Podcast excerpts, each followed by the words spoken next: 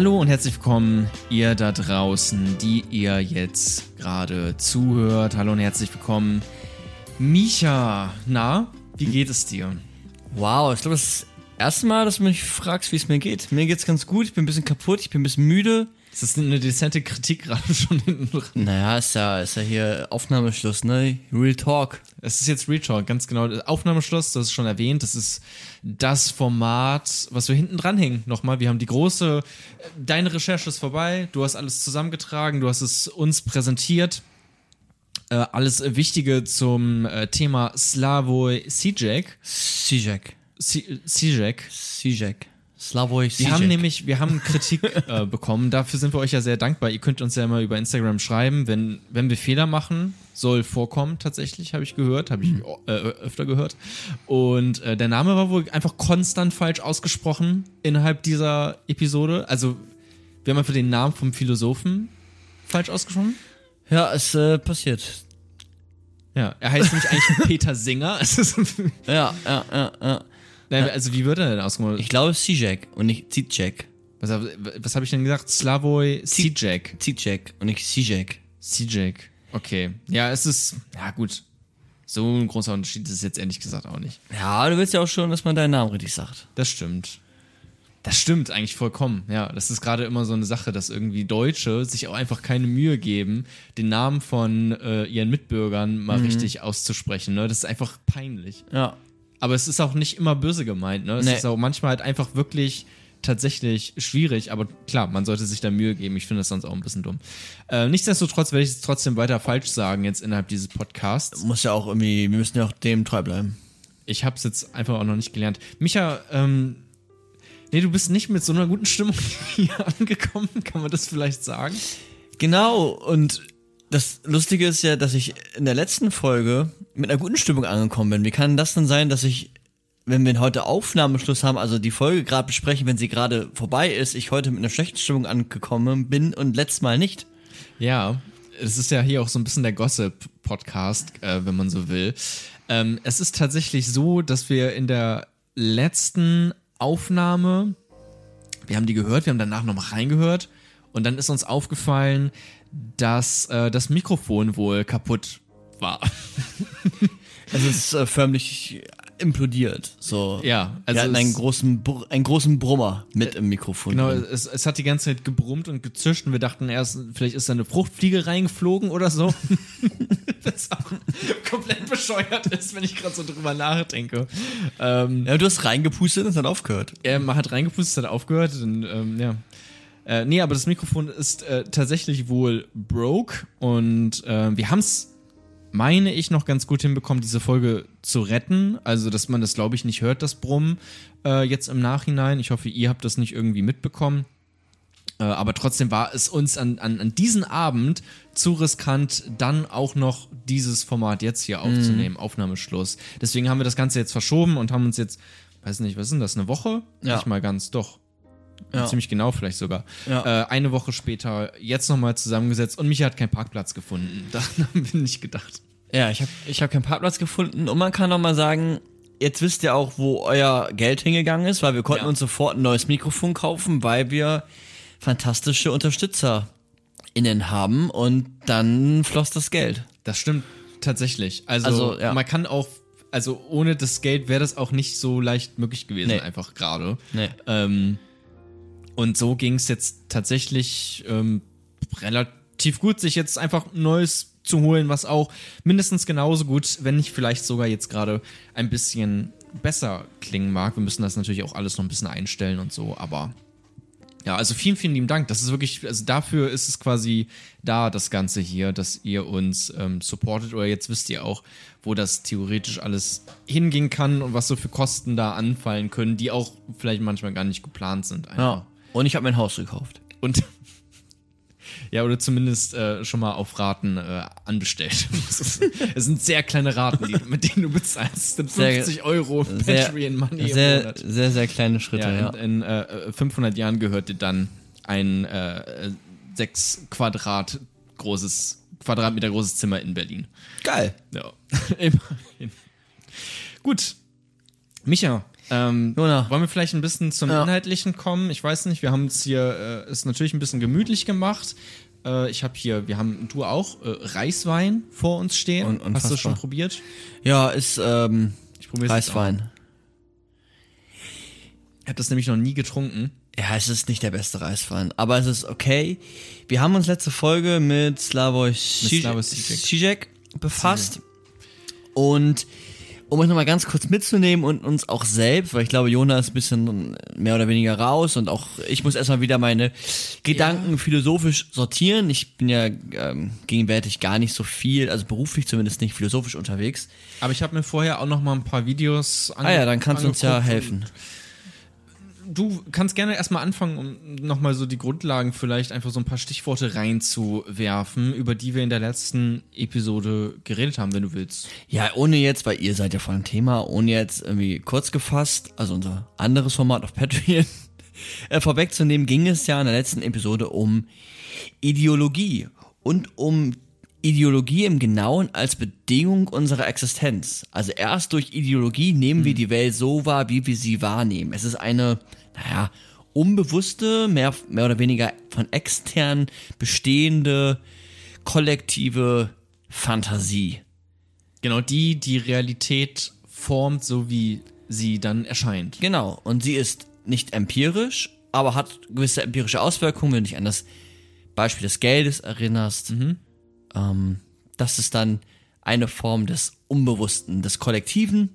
Das ist ein, eine Säule und dann vielleicht mal so eine zweite Säule reinzunehmen, naja, irgendwie ist diese ganze Theorie, wirkt jetzt sehr im, im Kopf, aber Citrak nimmt gerade nicht nur die Gedanken von uns, also wie wir die Welt interpretieren, rein durch unsere Vernunft, sondern er sagt, sie konstituiert sich gerade durch unsere Praktiken, also Durch und durch unser Handeln. Und wir handeln als ob. Wir wissen in der Regel sehr gut Bescheid von unseren ähm, kollektiven Fantasien, wenn wir uns dem annehmen und trotzdem handeln wir, als ob wir es nicht wüssten und orientieren uns nach ihm an unseren Mitmenschen. Darüber wollte ich nämlich nochmal mit dir auch reden, weil es ist ja tatsächlich so, dass Slavoj Žižek, und das ist ja eigentlich auch ein bisschen das, was ihn so ein bisschen, klar, das ist ein, so ein bunter Hund der Philosophie, aber was ihn auch immer ein bisschen interessant macht, ist Psychoanalyse, ne? Ja. Oder man nimmt so das Psychoanalyse, oder er ist Psychoanalytiker und man nimmt das, äh, das Unbewusste und äh, transportiert das dann auf so große Themen wie Kapitalismus und Ideologie, ne, was man ja eigentlich normalerweise nicht unbedingt kennt. Oder ich habe es zumindest vorher noch nicht so gekannt. Es ist ne? auf jeden Fall, ist dieses, also eine psychoanalytische Betrachtungsweise ist en, mehr in dem Individualpsychologischen zu sehen, aber Freud hat damals auch schon sich mit Kulturen befasst und mit dem, mit der Kultur. ja. Also es ist nicht, aber ja, du hast schon recht. Aber dieses kannst du vielleicht auch noch mal, ich habe es mir versucht auch noch mal selber zu erklären, aber wo dieses Unbewusste ist, ne? Das ist doch eigentlich, um das vielleicht noch mal zu betonen, wenn das jetzt richtig sein mag, ich habe das nämlich im Podcast das Gefühl gehabt, wir haben es da nicht richtig betont, dass das dieses Unbewusste, was wir haben, ist das die mh, das, was hinter der Ideologie steckt? Also wenn wir jetzt sagen, ähm, Ideologie, Bioprodukte ist ja immer ein gutes Beispiel. Ne? Wir kaufen Bioprodukte ein ähm, und fühlen uns dann, als, als hätten wir was Gutes getan oder so. Ne? Und wo ist da jetzt das Unbewusste? Ist es dann, dass wir eigentlich aber ja wissen, wenn auch unbewusst, dass das alles gerade auch ein bisschen, naja, nicht wirklich was bringt? Ist es das? Ja. Okay. Weil das dachte ich, ist vielleicht ein bisschen zu kurz gekommen im Podcast, das nochmal zu betonen. Ist einfach interessant, ne? Dies, dies, dieses, dass das dieser unbewusste Part ist. Ja.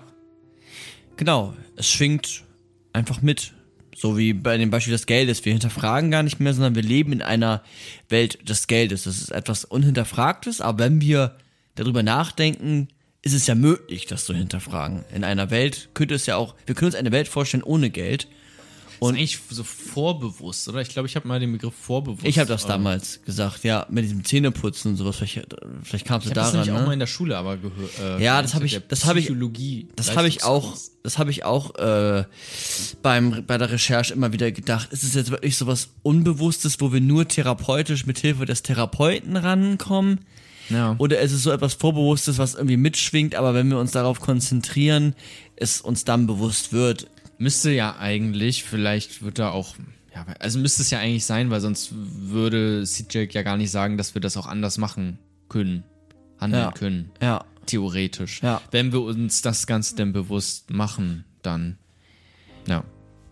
Ja, und vielleicht brauchen wir manchmal auch seine Analysen, also er quasi als, als, als Therapeut. Therapeut, aber vielleicht brauchen wir manchmal auch seine Analysen, um dann gewisse Oder als Psychoanalyst, ja. Ja, ja, aber dann, dann seine Analysen, um einen gewissen Blick zu bekommen für gewisse Phänomene in der Welt und dann wird es uns erst bewusst. Also es ist vielleicht auch so ein Spagat, ne? Also manche Sachen, glaube ich, wissen wir auch wirklich. Manche Sachen, die ich von ihm gehört habe, wie er Filme interpretiert etc., darauf wäre ich jetzt nicht sofort gekommen, welcher ideologische Zweig dahinter steckt. Das ist nämlich, ja, das ist tatsächlich dann ganz interessant, ne? Wie Ja. man das, also weil er sagt ja, dass in allem Ideologie drin ist, ne? In, also in allem. Da gibt's auch ein ähm, äh, Interviewformat vom, was ist das? SRF, vom Schweizerischen Rundfunk. Schweizer Rundfunk, ähm, wie heißt denn das? Sternstunde Philosophie, genau, wo er doch in, Ach so, äh, im mit Barbara. Bleisch. Genau so heißt sie. Ähm, und dann gibt sie ihm da verschiedene Gegenstände und er soll quasi sagen, wo da überall die Ideologie drin ist. Ne? Radieschen. von, genau, am Ende sind es dann nämlich einfach Radieschen und selbst da sieht er dann eine Ideologie drin. Wobei das ist so ein bisschen ähnlich dann wie dieses Bioprodukt, da. Gesunde Ja. Ernährung und so, aber dahinter steckt natürlich auch Ausbeutung, schlechte Arbeitsbedingungen, ähm, im Prinzip auch tatsächlich diese kapitalistische Ordnung. Ja. Also so hat er es, glaube ich, beschrieben. Ja, ich fand ihn da, aber bei dem Radieschen habe ich hatte schon das Gefühl gehabt, dass er im ersten Moment ein bisschen geschluckt hat und dann überlegen muss und dann halt das gleiche nochmal genommen hat. Aber klar, wenn man Radieschen ähm, so versteht, dass man sie im Supermarkt kauft, dann würde ich ihm zustimmen. ja. Aber Radieschen notwendigerweise können ja auch, also müssen ja nicht notwendig kapitalistisch sein, aber wahrscheinlich Nee, die aber Radieschen der- schon. wenn man so ein mit vielleicht auch die Ideologie da drin sucht, ne? Mhm. Also ich meine, Radieschen, so, also ist es ja im Alltag eigentlich. Kauft man es ja im Supermarkt. Und dann hat es ja auch einen, einen gewissen ideologischen Wert dann vielleicht, warum man das macht.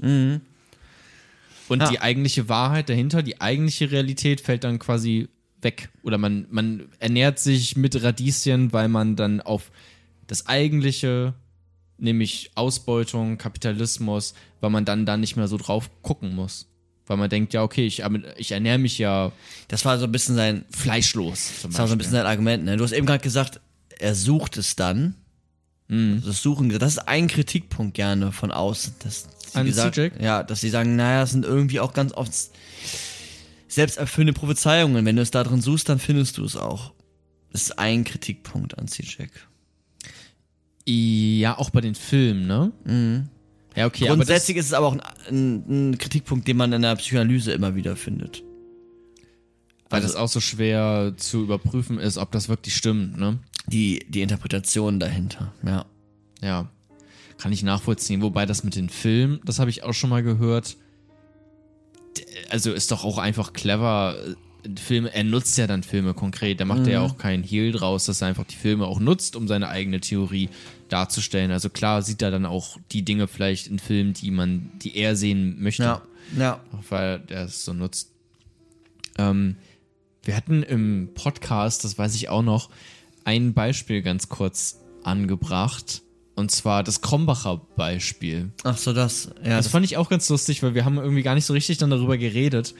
Aber das war mal so eine Situation im Supermarkt. was, was, Ja? wir, was lustig ist, wir haben da schon mal drüber geredet, glaube ich, im Podcast zur Psychoanalyse. Äh, Oh, das äh, wäre ja cool. Weil dann Ich glaube der schon. Kreis Ich glaube, ich erinnere mich daran, dass wir da in meinem Wohnzimmer uns gegenüber saßen, das schon mal da beredet haben und ich sehr kaputt war. aber okay, das trifft auf jede Podcast. naja, aber in der, in der einen Wohnung haben wir das nur einmal gemacht. Okay. Ich bin ja schon ein paar Mal umgezogen. Aber weißt du noch, was wir da beredet haben? Dann genau, nee, ne? Hm, nee, müsste man jetzt nachhören. Aber ich habe dir dann, du hast es einmal erklärt, irgendwie so den Disput und dann haben wir uns dann irgendwie am Ende umarmt oder so, keine Ahnung. Ja, genau, aber das war halt irgendwie, dass du oder wir wollten Bier kaufen und ich wollte eigentlich die eine Marke, weiß jetzt auch nicht mehr welche, aber du wolltest Krombacher mit der Begründung, damit rettet man ja den Regenwald. Achso, nee, ich habe gesagt, lass, ich, wir können auch einen Krombacher nehmen, das ist doch auch nicht verkehrt. Da machst du wenigstens, äh, baust, also wird wenigstens noch ein Baum mit angebaut und es ist lecker.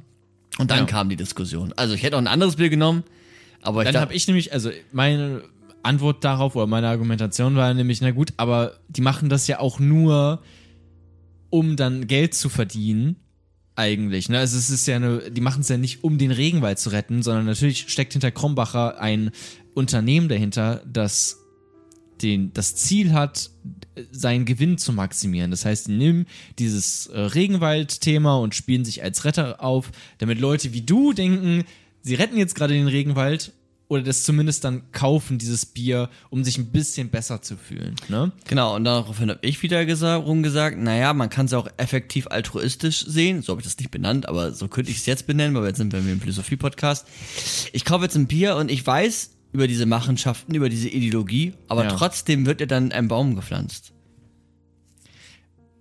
Ja, im Prinzip, also jetzt Also dem, entweder- im Slavoj-Podcast haben wir jetzt auch hier so darüber geredet. Ne? Also das ist trotzdem auch, man kann trotzdem auch vor einem Obdachlosen stehen und sagen, ich helfe dir jetzt trotzdem in diesem Ja, Moment. ja.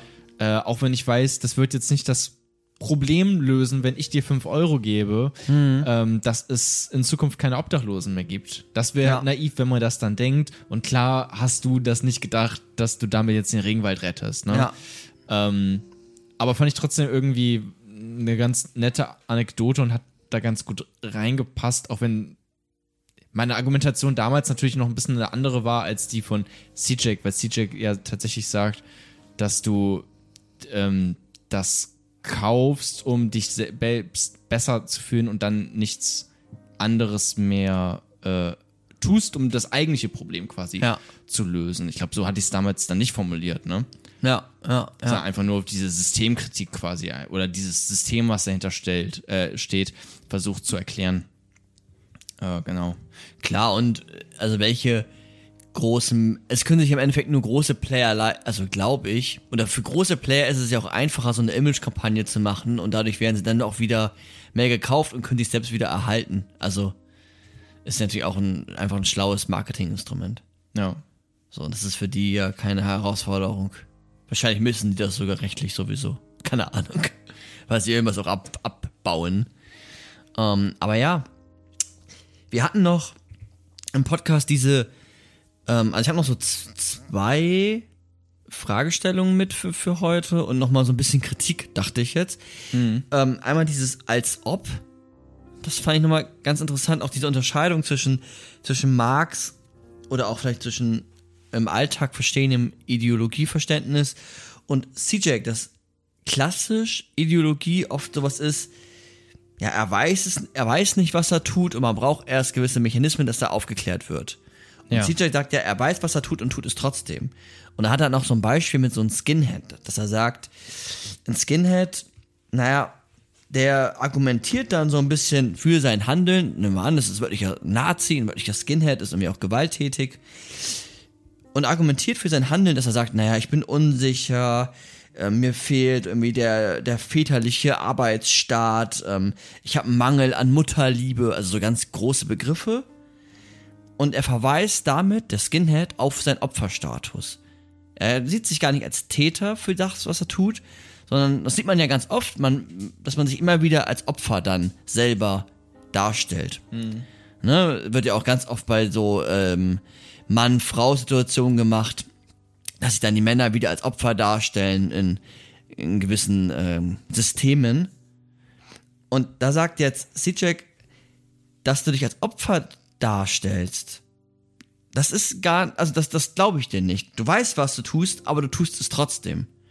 Wo Ja. andere wieder sagen würden, ne, klassisch wäre ja, er weiß nicht, was er tut und deswegen tut er es noch und sieht sich auch als Opfer und CJ sagt, nee, nee, mit der Opferrolle, da kommst du nicht mehr so weit. Du weißt eigentlich, dass das, was du tust, dass das Gewalt ist, dass es eine, in einem anderen Beispiel, dass Frauen unterdrückt werden und du musst dich jetzt nicht in eine Opferrolle stellen, um dich selber besser zu fühlen. Es ist wieder dieses, ich fühle mich dann besser. Ähm, ich finde, für mich selbst oder dann im Gegen, äh, zu anderen gegenüber ähm, rationale Gründe für mein Tun. Und dann ist so eine Opferrolle natürlich irgendwie ansprechender als eine Täterrolle. Aber ist dann die Opferrolle Ideologie? Ja, Schon, oder? Ja. Weil ich nehme, in dem Sinne auf ich jeden baue mir Fall. dann ein Konstrukt, ja. ne? Oder mehrere Leute bauen sich vielleicht auch sogar ein Konstrukt. Ne? Die Opferrolle ist ja auch, wenn man auf, weiß nicht, AfD oder generell Nazis, ne? Klar, Ja, ist Opferrolle, das ist ein, ein bekanntes Narrativ. ja. Sie bauen sich da ein Konstrukt, um aber ja auch das eigentliche Problem, die eigentliche Realität quasi zu negieren, oder nicht? Dann? Ja. Also das, was eigentlich dahinter steckt, hinter der Ideologie, fällt ja dann quasi weg, Ja. Ja. sozusagen. Ja, würde ich auch so sehen. Hast du denn auch so als ob Handlungen, die du machst, Ähm, tust? na, sicherlich eine, ein bestimmten Dutzend voll. Man müsste sich das dann im Alltag angucken. Ähm, ich fahre Auto. Aber ich weiß nicht, ob das eine als Obhandlung ist. Das ist, halt, das ist dann auch immer vielleicht eine gewisse, muss man dann vielleicht auch immer wieder in so einem politischen Kontext sehen, aber so typische als Obhandlungen. Ähm, ja, CJ würde sowas sagen, wahrscheinlich wie, ähm, Aber Autofahren ist doch schon richtig, oder nicht? Also ich meine, du fährst Auto, obwohl du weißt, dass es eigentlich scheiße für die Umwelt ist. Ja. Die Frage ist dann, ja, ja, klar. Ja.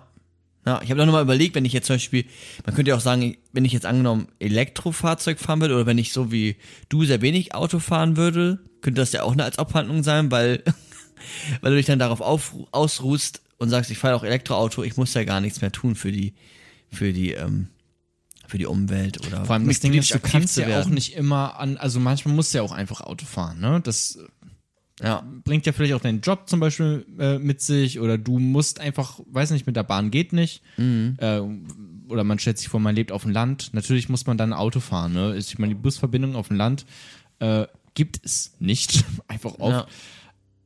der entscheidende Punkt ist dann ja eigentlich, ja, ruht man sich darauf aus, ne? Oder macht man dann trotzdem was? Ich habe letztens ein äh, Zitat, was ein Zitat, aber äh, so ein Insta-Post gesehen von äh, Joe Schnück, heißt er, glaube ich, der Moderator, der auch diese Sendung äh, 13 Fragen im ZDF moderiert. Hast du bestimmt mal gesehen. Mhm.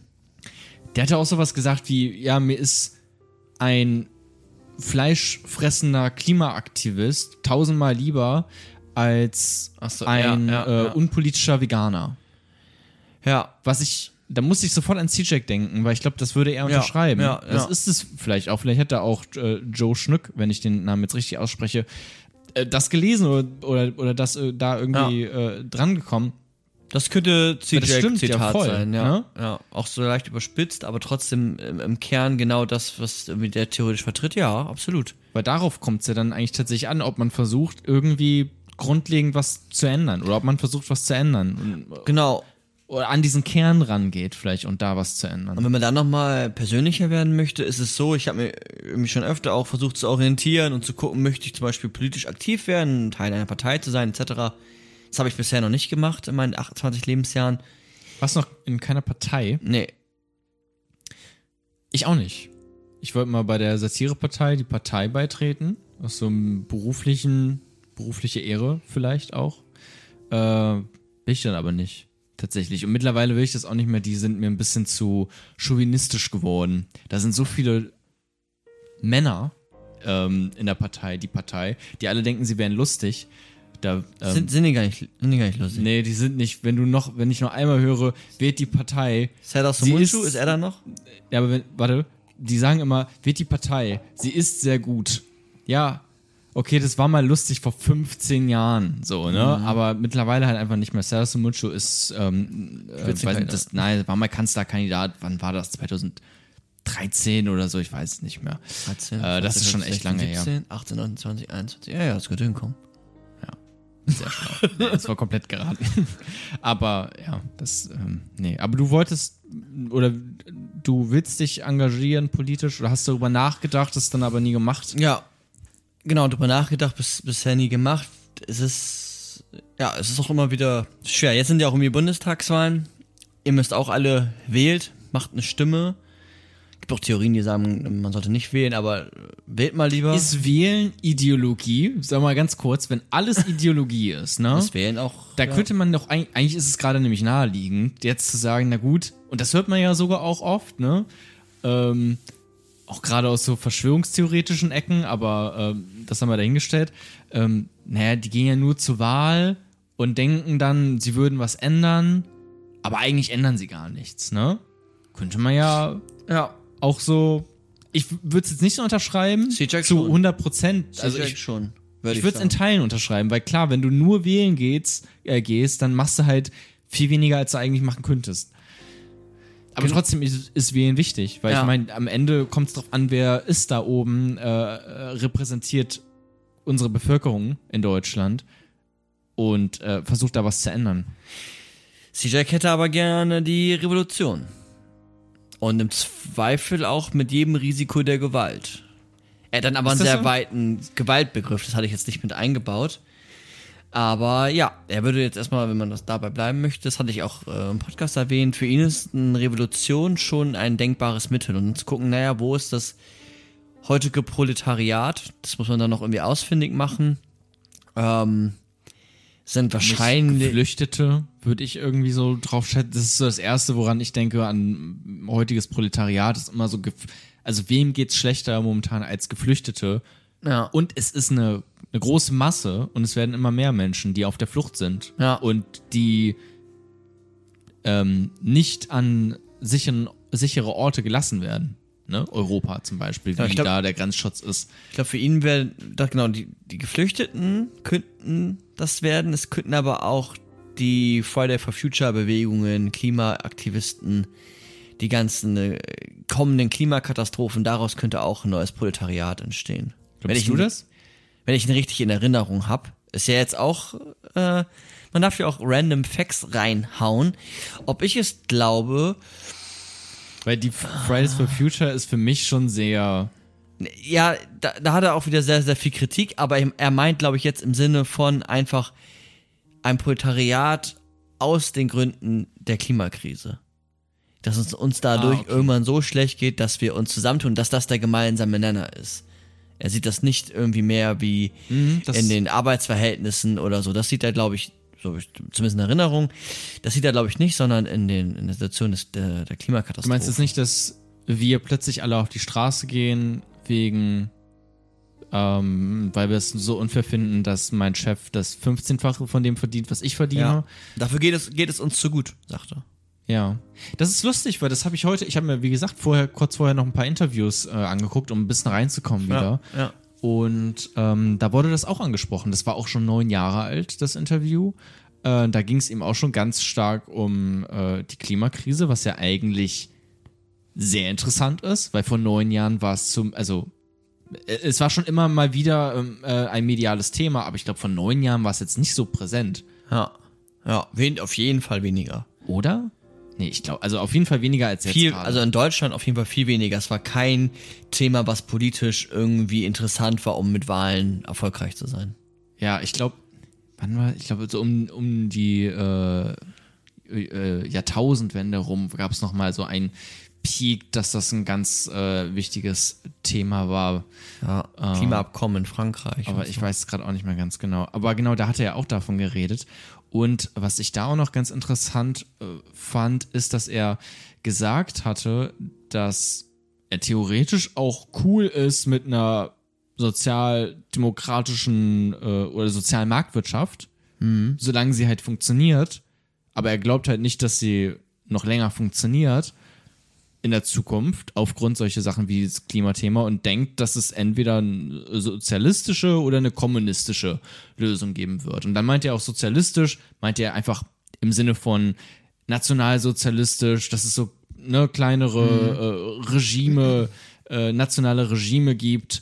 So etwas hatte er ähm, da beschrieben und bei kommunistisch, dass es irgendeine Art kommunistischer Lösung äh, einfällt. Und Ja. da hat er auch nochmal betont, das fand ich auch interessant, weil man ja oft, wenn man einfach nur hört, okay, der ist Kommunist, dann denkt man, okay, der hat was direkt gegen, ähm, gegen den Markt oder so. Aber jetzt hatte er eigentlich betont, dass er da gar nichts unbedingt gegen hat. Also in, da, wo der Markt Sinn ergibt, da möchte er den auch gar nicht abgeschafft haben oder so. Da findet er den schon sinnvoll. Aber du kannst halt nicht bei so etwas wie Klimaschutz erstmal ja, dich von tausenden Unternehmen lobbyieren lassen, ähm, die alle natürlich nicht Klimaschutz an erster Stelle als Interesse haben, sondern Gewinnmaximierung. Und da braucht es dann halt einfach eine globla äh, globale kom kommunistische irgendwie, also im Sinne von alle kommen zusammen und Weltregierung. ja, Für das Thema. natürlich demokratisch oder so habe ich ihn jetzt natürlich verstanden, ne? Aber ja, schon im Prinzip, dass man schon, na, was heißt Weltregierung? Muss ja nicht unbedingt, das klingt auch so absolut Ja, und ja. autoritär, aber dass man sich schon global auf etwas abstimmen kann und das auch ein bisschen schneller und nicht erst, dass das tausend Jahre lang dauert, bis das durch tausende Gremien durch ist. Ähm, oder das halt vom Markt geregelt wird, das wäre das ja im Prinzip, ne? Auch, dass es einfach ganz, ganz lange dauert oder vielleicht gar nicht passiert. Das war, glaube ich, das, was er mit Kommunismus meint. So Ja. hatte ich ihn jetzt auch nochmal dann verstanden. Ja. Ja. Also so habe ich ihn auch verstanden. Er hat auch noch nicht so die ganz großen Ideen bisher natürlich da, dahingehend, sondern er ist ja eher einer, der die Analysen ähm, bereitstellt. Aber klar, Gefahr. Aber ich meine, es gibt ja auch schon sowas wie eine äh, UN oder genau. so. Ja. Ja. Also ich meine, da wird ja auch schon viel global Europa. geregelt. Zumindest für unsere, also für die europäische Nation. Ja. Ja, und vielleicht müsste man da einfach noch mehr. Ich weiß gar nicht, ob er so. Du redest immer G7. von, ja, was? von. Du redest ja immer von Revolution. Vielleicht wäre für ihn auch schon eine Revolution, wenn wir einfach uns ein bisschen mehr trauen würden, die Mittel, die wir haben, die wir zur Verfügung äh, stehen haben als Politik, ähm, dass wir die auch nutzen. Vielleicht wäre das schon die Revolution, die, die ihm ausreichen würde.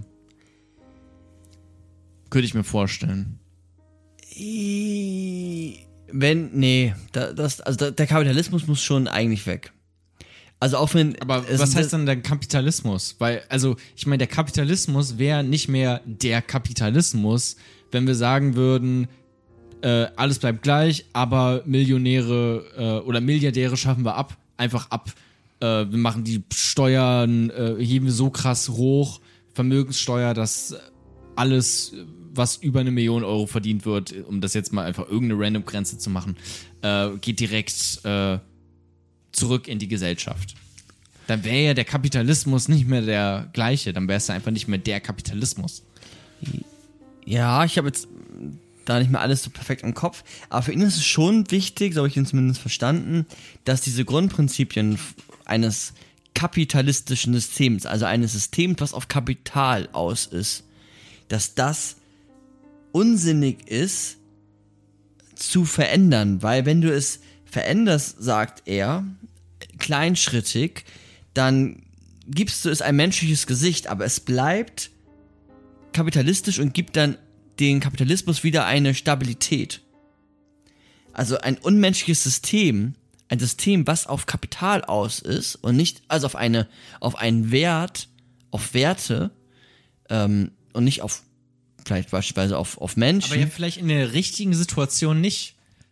Ja, aber das würde Also, er nicht, würde nicht zustimmen. Das kann ich mir nicht doch zum vorstellen. Beispiel, ähm, äh, was ist denn das hier? Äh, Deutsche Wohnen enteignen.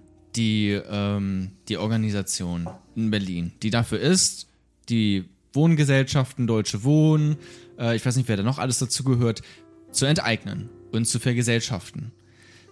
Ähm, die, die kommen ja auch erst auf die Idee, seitdem das mit dem in, in, seitdem das mit dem Markt an sich, wie er das regelt, nicht funktioniert. Ne? Ich habe letztens gehört, dass selbst die, ich weiß nicht, irgendeine ähm, äh, äh, der Partei, irgendein Parteisitz oder so äh, von der CDU äh, in äh, Berlin musste wohl äh, räumen, weil die ihre Miete nicht mehr bezahlen konnten dort. Was Okay. natürlich sehr lustig ist. Schon- schon okay. Tatsächlich. Ja. Ähm, aber ich meine, die würden ja auch vermutlich, wenn das jetzt alles klappen würde mit dem freien Markt, da nichts dagegen gegen haben. Aber im letzten Schritt kann man halt immer sagen, dann theoretisch, ist ja auch einfach möglich, na gut, dann enteignen wir die Deutsche Wohnen und vergesellschaften das zu einem gewissen Teil, vielleicht dann auch einfach. Und das wäre dann klar, es würde bis zu einem gewissen Grad in diesem kapitalistischen System bleiben. Aber ab einem gewissen Punkt würde man da auch sofort sagen, nö, aber jetzt brauchen wir mal ganz kurz eine, jetzt in Anführungszeichen, kommunistische Lösung. Ähm, und ähm, setzen die auch einfach durch. Das als Revolution gedacht vielleicht Ich, schon. ich kenne mich jetzt ähm, da kapitalistisch auch nicht so gut aus, beziehungsweise müsste, glaube ich, äh, um da selber wieder besser reinzukommen, sehr laut, sehr lange darüber nachdenken und mit euch mitnehmen und dann wäre dieses Format auf einmal ein Podcast über Kapitalismus. Ich kann mir nur vorstellen, kurz gesagt, dass dass es bestimmt gute Ideen sind, so, Aber man würde den Kapitalismus dann ja nicht nur beschmutzen. Weißt du? aber schneidest um- du die Eier ab oder, oder lässt du sie dran? Wir hatten im Podcast, im Star Wars Sea-Track Podcast, gab es das Beispiel, können wir jetzt nochmal ganz kurz nennen, ähm, dass ein Star Wars Sea-Track sprach von einem mongolischen Reiter, der ankommt und versucht, eine Frau zu vergewaltigen oder eine Frau tatsächlich vergewaltigt und der Freund dieser Frau ist auch dabei äh, und der soll seine Hoden halten und ähm, dann vergewaltigt dieser Ritter die Frau und der Freund freut sich am Ende und die Freundin ist ganz verwirrt. Hey, warum freust du dich? Der Typ hat mich gerade vergewaltigt. Ja, ja, aber ich habe seine Hoden gar nicht gehalten. Ich habe sie äh, im äh, Dreck äh, verdrecken lassen. Ja. Und wollt, damit wollen die sagen, oder woll- wollte Slavoj Žižek sagen, die Linken, das sind quasi, das ist dieser Freund, die beschmutzen nur den Kapitalismus, also diesen Vergewaltiger, ähm, aber sie schneiden nicht seine Hoden ab, beispielsweise. Genau, und dann ist die Frage, okay, ist jetzt Enteignung sowieso eine, eine, eine angemessene Lösung, aber nehmen wir das mal irgendwie hin, dann würde es ihnen, glaube ich, nicht reichen, wenn das nur partiell wäre, sondern dann müssen wir es systematisch machen. Also, dass auch Produktionsverhältnisse, dass ähm, Lohn, Verdienst, ähm, Kapital ganz anders gedacht wird. Und dann natürlich auch der Wohnungsmarkt anders gedacht wird. Aber wir müssen das Aber wenn er auch sagt, dass da, wo die Märkte funktionieren, da sind sie in Ordnung. Ja, dann ist wieder die Frage, erst, wie gesagt, das habe ich auch, glaube ich, manchmal erst ein bisschen widersprüchlich manchmal. Ja. Frage ist jetzt, das, das kann ich jetzt irgendwie auch nicht dann. äh, Ja, klar, das ja. ist jetzt auch eine Detailfrage vielleicht, wie er es Ich kann mir schon vorstellen, dass es einen Markt geben kann. Aber die Frage ist, was heißt dann irgendwie freier Markt? Also ist es jetzt ist es ja auch ein Markt, der in vielerlei Punkten irgendwie auch scheinbar beliebig ist. So wirkt er manchmal auf mich. Also Freiheit im Sinne Kants sehe ich da jetzt nicht auf dem freien Markt. Also es wird, Meinst du? naja, es wird ja ähm, die Würde des Menschen zum Beispiel oder handle nur noch derjenige Maxime, wie du wollen kannst, dass du jederzeit vielleicht ein allgemeines Gesetz wäre. Also zu gucken, ähm, dass meine Freiheit da aufhört, wo die Freiheit des anderen anfängt, das sehe ich jetzt nicht in dem System, sondern es ist einfach eine Anhäufung von Kapital, solange das Gesetze irgendwie zulassen und sonst wechsle ich das Land und mach's unter anderen Gesetzen. Es ist halt wirklich die Freiheit des Marktes, aber du gehörst halt quasi gar nicht zum Markt dazu. Ne? Genau, Also, und wer du wirst ist da ausgeklammert? Ja, ja, und es ist dann, äh, wer führt denn diesen Markt dann? Das sind dann Einzelne und Aktionäre, aber ja, es, es ist halt unfassbar auch kompliziert. Aber ich glaube schon, dass, also, ja, ich glaube, wenn du das weiter durchdenkst, kann ich mir schon vorstellen, CJ geht da auch irgendwie mit, aber er möchte halt keine Revolten haben, ne? So wie Albert Camus, der einzelne Sachen langsam verändern will, um dann eventuell mal das Gesamtsystem zu verändern. Er will keine Re Re eine Revolte haben, sondern er will das komplette Risiko eingehen und eine, und eine ähm, Revolution haben. Und dann, ja, eventuell sogar auch ähm, mit den Risiken und Gefahren, die eine Revolution mitbringt. Was ich da nochmal, das kann man jetzt aber nur ganz, ganz kurz fassen, aber was ich nur interessant finde, wenn er über Gewalt nachdenkt, dann sagt er so etwas wie, da wo objektive Gewalt ausgeübt wird, ich komme gleich drauf, ausgeübt wird auf Staaten, auf Menschen, da wird im Besonderen subjektive Gewalt ähm, wahrnehmbar. Und viel, ich erkläre es gleich. Aber viele Menschen sehen immer nur die subjektive Gewalt und gar nicht die objektive Gewalt. Und mit subjektiver und objektiver Gewalt meint er, objektive Gewalt ist eine strukturelle Gewalt, Ausbeutung von Ländern und sub oder Menschen grundsätzlich. Und subjektive Gewalt sind dann Aufstände, sind Bürgerkriege, sind Attentäter. Man sieht dann immer nur diese subjektive Gewalt, aber gar nicht die objektive Gewalt.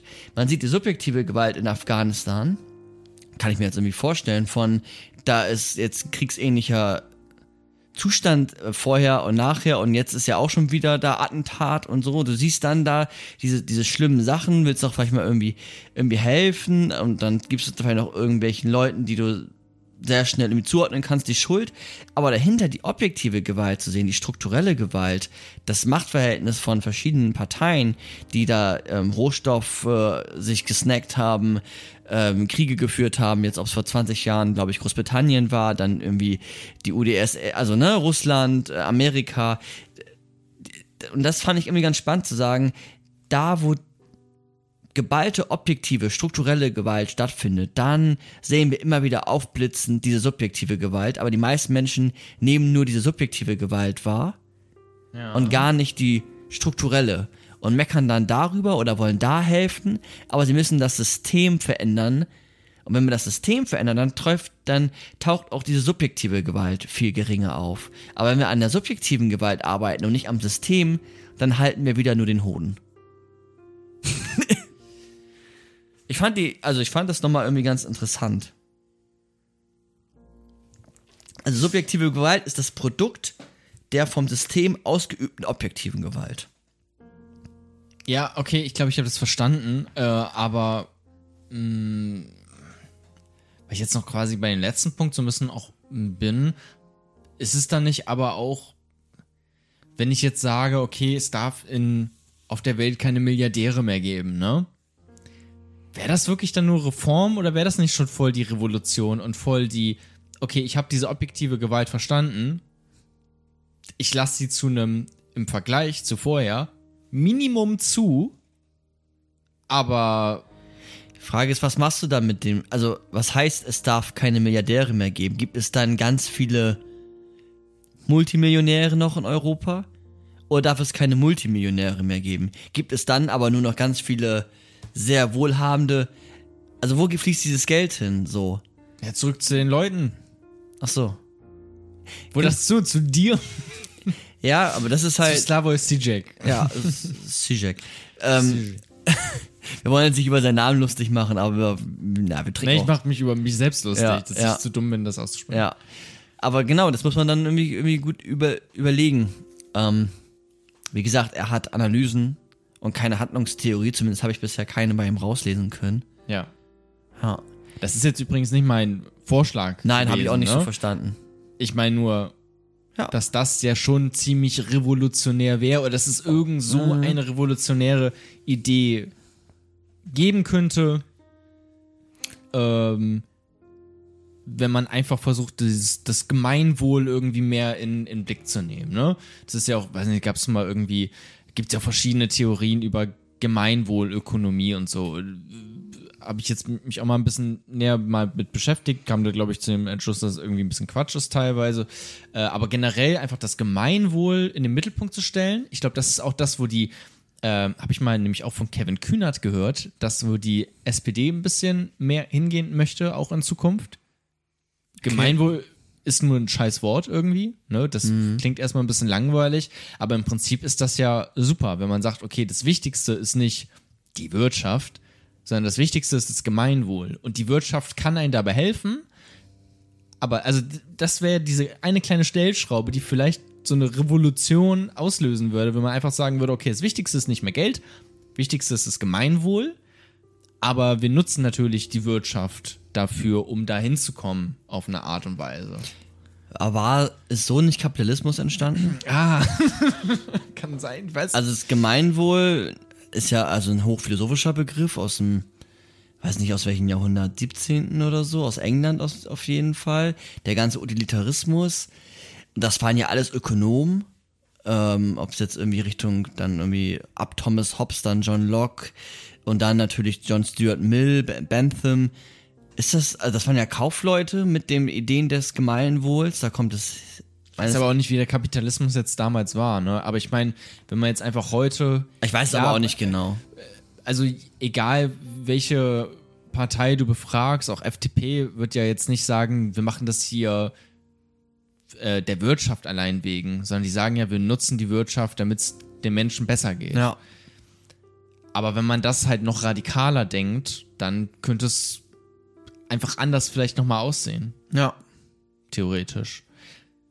Kann, kann sein. Es gibt ja das, das Buch, das Gemeinwohl da, das habe ich auch schon mal gelesen.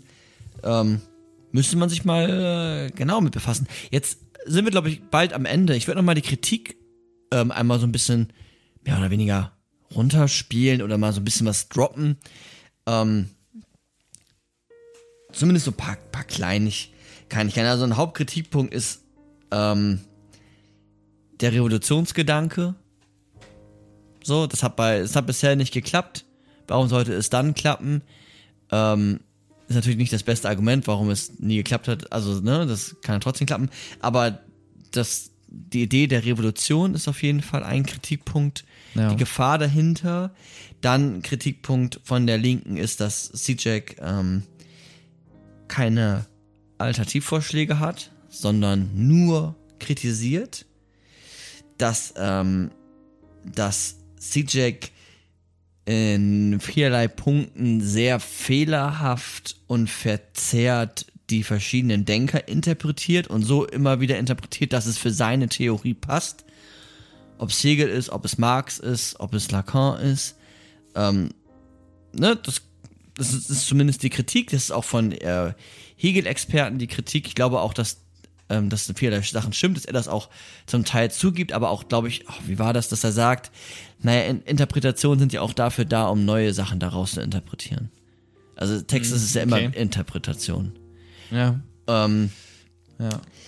dann ähm, ist bei CJack oft äh, eine Sache, dass, und das ist jetzt nicht etwas, was mit seiner Theorie zu tun hat, sondern es oft auf seine, auf sein Wesen kritisiert wird und anhand seiner Pathologien, seines Auftretens dann seine Werke nicht mehr wahrgenommen, nicht mehr ernst genommen werden im ähm, akademischen Diskurs. Und wenn man dann irgendwie, ich hatte hier ein Zitat, ich kann es mal kurz lesen, das ist von der Zeit, die CJack geschrieben hatte, Zeit und Renommierte. Die haben jetzt gerade ähm, äh, Lars Weißbrot äh, aus dem Feuilleton der Zeit äh, hat äh, C-Jack interviewt.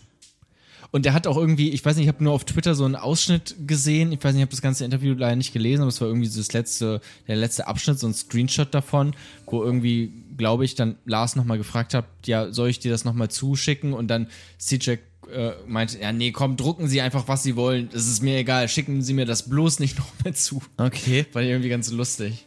Auf jeden Fall ähm, hat die Zeit dann schon mal vor, vor längerer Zeit Ja. ein Interview mit äh, C-Jack gemacht und sind da ähm, dann auch sehr stark in Kritik geraten, weil sie sehr auf, auf seine Pathologien immer sich bezogen haben und gar nicht Seine Ticks und auf so, seine Ticks. Und da hat er gesagt, ähm, wie es denn wäre, wenn man solche Bemerkungen, und ich erzähle gleich die Bemerkungen, gegenüber seiner Kollegin Judith Butler beispielsweise machen würde. Das würde, das hätte die Zeit sich niemals getraut. Aber weil er jetzt irgendwie hier als Mann ist, der dann auch noch verschiedene Zwangshandlungen hat, da darf man das. Und hat, die Zeit hat nämlich geschrieben, die Aura des wilden Mannes vom Balkan ist wichtig, wenn nicht entscheidend für die Aufnahme seines Werkes in Westeuropa und Amerika. Blass, mit stuppigem Haar, dunklen Augenringen und bürgerrechtlichem Vollbart gibt er sehr eindrucksvoll den philosophischen Zugeredner, der Zug Zungenredner, sorry, der nicht aus dem unbewussten Europas entsprungen zu sein scheint. Und dann weiter, Zizek hat etwas Verkommenes, geistig Verwahrlostes. Und dann habe ich das äh, abgebrochen. Das ist das Zitat. Das kann man auf jeden Fall auch in der Zeit nachlesen. Und das ist schon, Für, also der Anfang klang so ein bisschen rassistisch irgendwie. ja, ne? ja, ja. Aber auch das. Ende, also geistig verwahrlost finde ich auch, das, äh, das ist halt, Ja, ist, ja, klar, aber das, also ich meine, dann. Das machst du aber nicht- Verschiedene Journalisten spielen dann auch manchmal mit so Polemik und äh, denken dann, sie wären auch ganz schlau. ne? Ja.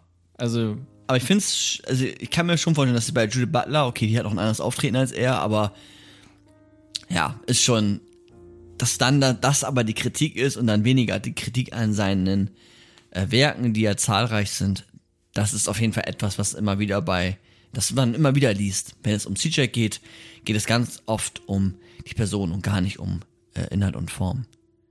Das stimmt, aber natürlich nicht nur im Negativen, sondern auch ganz oft ja im Positiven einfach, ne? Also ich meine, auf YouTube und so, wie gesagt, da hat er so ein paar virale Hits gelandet oder ist da so einfach so eine, ja, schillernde Persönlichkeit dann auch, ein, so ein bisschen wie Jordan Peterson auch vielleicht, mhm. ne? Der ist ja auch durch YouTube äh, berühmt geworden, dass da Leute seine Vorlesungen hochgeladen haben und dann Interviews von ihm. Ja. Ähm, also es ist auch gleichzeitig einfach etwas, was ihm, glaube ich, weiterhilft. Ja. Einfach um Bekanntheit zu erlangen. Aber klar, trotzdem, egal ob es jetzt positiven ist oder im negativen, trotzdem doof, wenn man dann darauf reduziert wird. Klar. Ja. Genau, also es ist immer blöd. Also besonders dann auch wie bei Philosophie. Also da ist es ja wirklich irgendwie Atominem-Argument. Es geht halt da wirklich nicht um die Person, sondern um die Texte.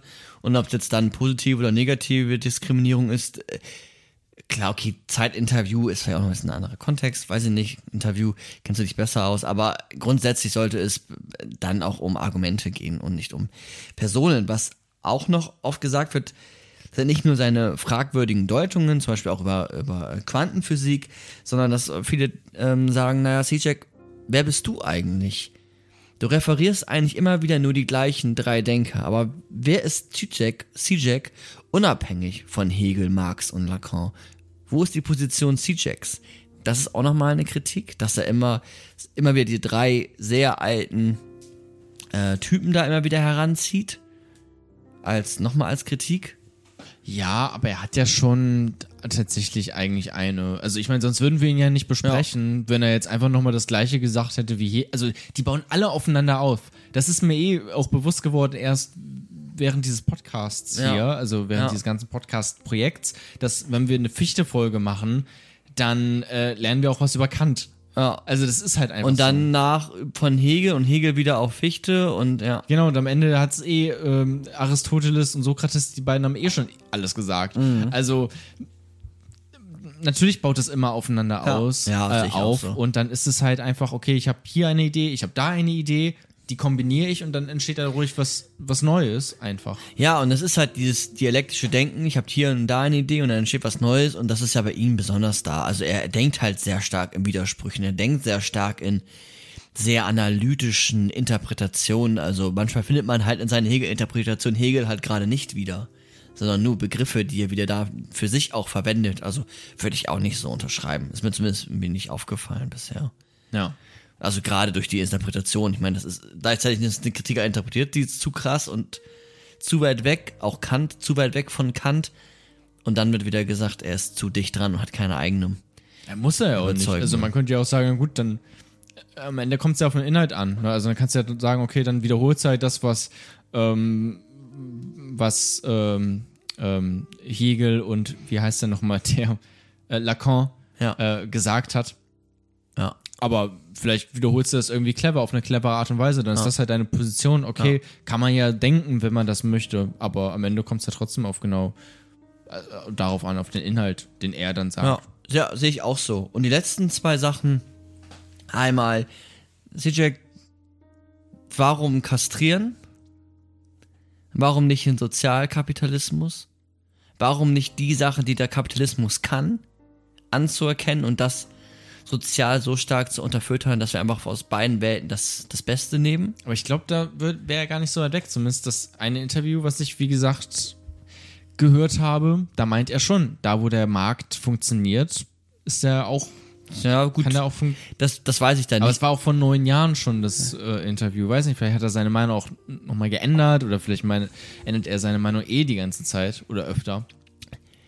Ja, bei, bei Ihnen muss man auch immer genau dann nochmal nachfragen, was versteht er jetzt unter Markt, weil das ist auch nochmal eine Kritik, dass er halt sehr radikale Äußerungen manchmal hat oder sehr lapidare Äußerungen. Er hat auch damals ganz viel zur MeToo-Debatte gesagt und dann wurde er dann danach als frauenfeindlich ähm, betrachtet.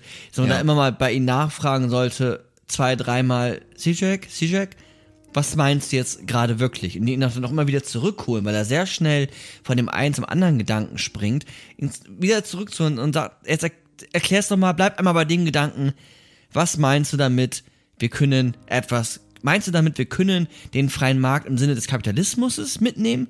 Oder hast du eine ganz andere Idee von freien Markt? Da, ich glaube nämlich auch, dass er tatsächlich so viel würde ich ihm zutrauen, dass er auch, wenn er von etwas redet, dass er auch einen Gedanke dahinter hat. Ja. Ich meine, du kannst ja auch einfach reden und reden, ähm, mache ich vielleicht ja auch manchmal, ähm, und dann steckt da vielleicht gar nichts unbedingt dahinter. Nee, nee. Aber ich glaube auch, dass wenn du danach fragen würdest, dass du auch eine ja. Antwort bekommen würdest ja. und auch keine unbedingt eine improvisierte Antwort wegen, oh, okay, der hat mich jetzt gefragt, ich muss mir jetzt schnell was ausdenken, sondern nee, nee, da steckt auch tatsächlich was dahinter. Ja, der, der denkt sehr schnell. Der, der, das sind ausgewählte Sätze. Also so wirkt es sehr oft. Es sind wirklich nicht random Sätze, die einfach so rauskommen, sondern seine, seine Wortwahl ist ihm, glaube ich, auch sehr wichtig. So, das ist ein schlauer Typ. Und nichtsdestotrotz ist es dann auch relevant zu gucken, was, was versteht er jetzt wirklich darunter. Und ihn auch nicht gleich irgendwie als Rassist oder als frauenfeindlich zu betrachten, aber dann auch ihn kritisch zu hinterfragen. Also das werfe ich jetzt nicht auf das Thema, aber er hatte vor einem Jahr, glaube ich, ein Buch über Sex geschrieben ungefähr vor einem Jahr. Da sind auch Sachen drin, wo er so eine Form von Essentialismus hat. Also denkt dann doch noch irgendwie sehr stark in die Frau ist der die romantische, der Mann ist eher der aktive, sexbesessene. So Interview auch von ne, im Deutschlandfunk. Ja, genau. Dann äh, wieder sagt er aber selber so, so meine ich das alles gar nicht. Und da muss man halt dann sehr genau immer wieder lesen und ihn auch versuchen zu interpretieren und vielleicht sogar im Zweifel ah, sich nicht nur ein Buch durchlesen tatsächlich. Ähm, ja, ja, aber ich kenne auch nicht alle seine Werke, aber ich, wenn er immer, also ich kann mir auch vorstellen, dass er gerne mal, wenn er drei Bücher in anderthalb Jahren schreibt, dass er gerne auch mal mit seinen Gedanken beim Schreiben springt. Und dann ist sehr voraussetzungsvoll geschrieben zum Teil. Das ist vielleicht die größte Kritik.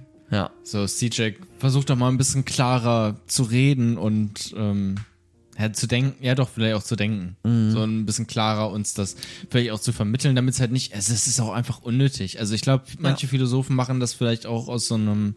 Ach, aber vielleicht ist es auch gar nicht seine. Dass es cool finden. Ja. Anzuecken. Ja, aber er hat halt auch verschiedene Neurosen. Also, vielleicht ist das eine Aufgabe von seinen Buddies oder von, von, von seiner Frau oder von wen auch immer. Er muss ja nicht als, er muss ja die Welt nicht alleine retten, aber vielleicht braucht er so einen Typen, vielleicht Jonah, Willst du nicht in seinem politischen Team? So, du, du erklärst seine Botschaften für Dumme. Was bringst du doch mit? Das ist ja eigentlich deine Aufgabe, oder nicht? Also ich meine, das ist doch de facto deine Aufgabe vom letzten Podcast ja, gut, okay. gewesen, ja. die ähm, für Dumme. Ich bin einfach nur der Dumme. Ich bin einfach nur. Ja, du, du erklärst es mir, ja. also ja, ja. ich hab's verstanden. So viel zum Thema sehr weise Wortwahl. Ja, ja, ja. Das Spannende ist auch, CJ spricht Deutsch. Er ähm, spricht viele Sprachen, ne? Er spricht viele Sprachen, er spricht ähm, eigentlich sogar recht gut Deutsch. Also er, er spricht auch dann immer wieder auf Englisch, wenn es irgendwie philosophisch wird, aber er versteht alles auf Deutsch, wirklich. Ja. Auf Interviews ähm, werden quasi auf Deutsch die Fragen gestellt und er antwortet dann immer in, in so ein Denglisch, mal mehr Englisch als Deutsch, aber der kann schon, ähm, ja, man könnte ihn hier einladen, aber ich glaube, das wäre sehr sehr herausfordernd für euch und uns. Ähm, wie gesagt, er hört nicht auf zu sprechen, weil er Angst hat, dass man ent, ihn entlarvt, was er eigentlich dann doch manchmal für, für, ja, für auch wenig Selbstwert zum Beispiel hat. Er hat Angst auch davor, dass man äh, auf, ja, dass man ihn hinterfragt. Hat Aber das wäre super. Also das würde ich tatsächlich ja. einfach auch genau das, was du vorher gesagt hast, gerne mal bei ihm machen. Wirklich bei jedem Satz nochmal, CJ war mal ganz kurz, was meinst du damit? Ja. Und das wirklich, und dann, also ich glaube, mit dem kannst du wirklich stundenlang theoretisch philosophieren. Ja. ja, ja. kann man auch so ein paar verhaltenstherapeutische Tricks machen, um ihn da irgendwie die Konzentration aufrecht zu erhalten und dann ähm, wird das richtig geil. Das war Slava Sijek, oder? Hast du noch was? Genau, ja, äh, nö. Stichwort Konzentration aufrechterhalten. Ich glaube, ähm, bis hierhin ist auch erstmal in Ordnung. Ich, ich hätte jetzt auch nichts mehr. Äh, wirklich Sollen wir noch Dringliches. Weißt du schon, welche Folge in zwei Wochen rauskommt? Ich weiß es nicht. Weißt du es? Ja. Ich könnte es wissen, weil wir haben einen Redaktionsplan, Hat die Redaktion geplant. genau, bestehend aus Micha, Micha. und, und Jona guckt nochmal drüber. Naja, aber ehrlich gesagt lasse ich ihn nicht drüber gucken. Also drüber gucken würde ja heißen, dass du. Ja, du kannst schon drüber gucken, aber weiß ich nicht, hast du inhaltlich irgendwas Nee, ich habe verändert? inhaltlich nichts um unbedingt dazu zu sagen, aber äh, Ja. ich, hab, ich habe da schon drüber geguckt, aber ich habe es nicht mehr im Kopf. Sag doch, willst du es teasen, willst du es sagen? Ich würde sagen, weil im Endeffekt ist eh schon dann jetzt über Instagram raus, weil ich ja auch immer die Fragen stelle und sonst, wenn ihr es noch nicht wisst, dann jetzt wisst ihr es. In zwei Wochen kommt eine Folge über den Philosophen Thomas Hobbes und den Leviathan. Ah, ja, sind natürlich beides Begriffe, die man schon mal gehört haben könnte. Der Leviathan? Mhm. Ist das ein, was ist denn der Leviathan? Das erfahren wir in, in zwei Wochen. Staatstheorie, politische Philosophie. ähm, ein Klassiker mal ist wieder. der Leviathan nicht der Staat? Ah, jetzt hab ich zu viel verraten. ah, sorry. Kompletten Thomas Hobbes gespoilert. Ich habe es nämlich erst gerade verwechselt mit, äh, also, nee, was hier? Ich glaub, das äh, war- Supermensch. Nee. Ach, der Leviathan, ist das nicht ein Monster aus der jüdischen Mythologie? Ja. Ja, ich glaube auch. Tatsächlich. Da klingelt so. Ich habe anscheinend habe ich das schon mal irgendwo mitbekommen. Die habe ich schon mal, als, schon mal falsch Haben wir schon mal eine. Podcast-Folge dazu? Wer weiß. Genau, aber Thomas Hobbes wird es äh, in zwei Wochen geben. Das wird sehr gut. Es wird ein bisschen klassischer mal wieder. Es wird trotzdem sehr philosophisch und es ist die politische oder ihr wisst es ja auch, die praktische Philosophie. Anscheinend.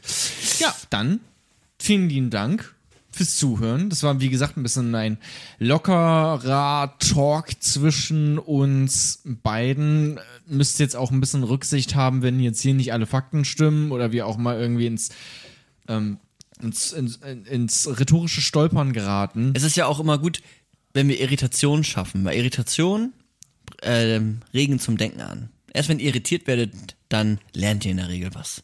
Ja, ja, aber in diesem Fall jetzt auch gerade wir beide untereinander auch. Ne? Genau, aber auch wenn wir Fehler machen, dann beschäftigt ihr euch vielleicht nochmal damit, schlagt das nach, geht dann irgendwie intensiver in den eigenen Austausch, ins Denken und, wie unsere Katze schon sagte, habt Mut, euch eures Verstandes zu bedienen. Unsere Katze, unser äh, Cover meinst, unsere Philosophie to go ähm, Motto-Katze, ne? Oder Hat sie einen Namen? Eigentlich nicht, ne? Oh nein, wir brauchen.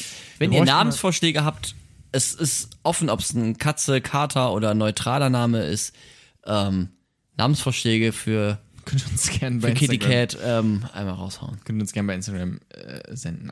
Ansonsten war's das jetzt. Vielen lieben Dank Danke. fürs Zuhören. Bitte. Macht's gut. Bis zum nächsten Mal. Bis dann. Äh, folgt uns auf Instagram, folgt uns bei Patreon, Steady, iTunes, Spotify, Castbox. Gern auch Be Bewertungen bei äh, iTunes. Da waren schon lange iTunes. keine mehr. Letzte aus dem Mai. Aus dem Mai. Echt? Unfassbar.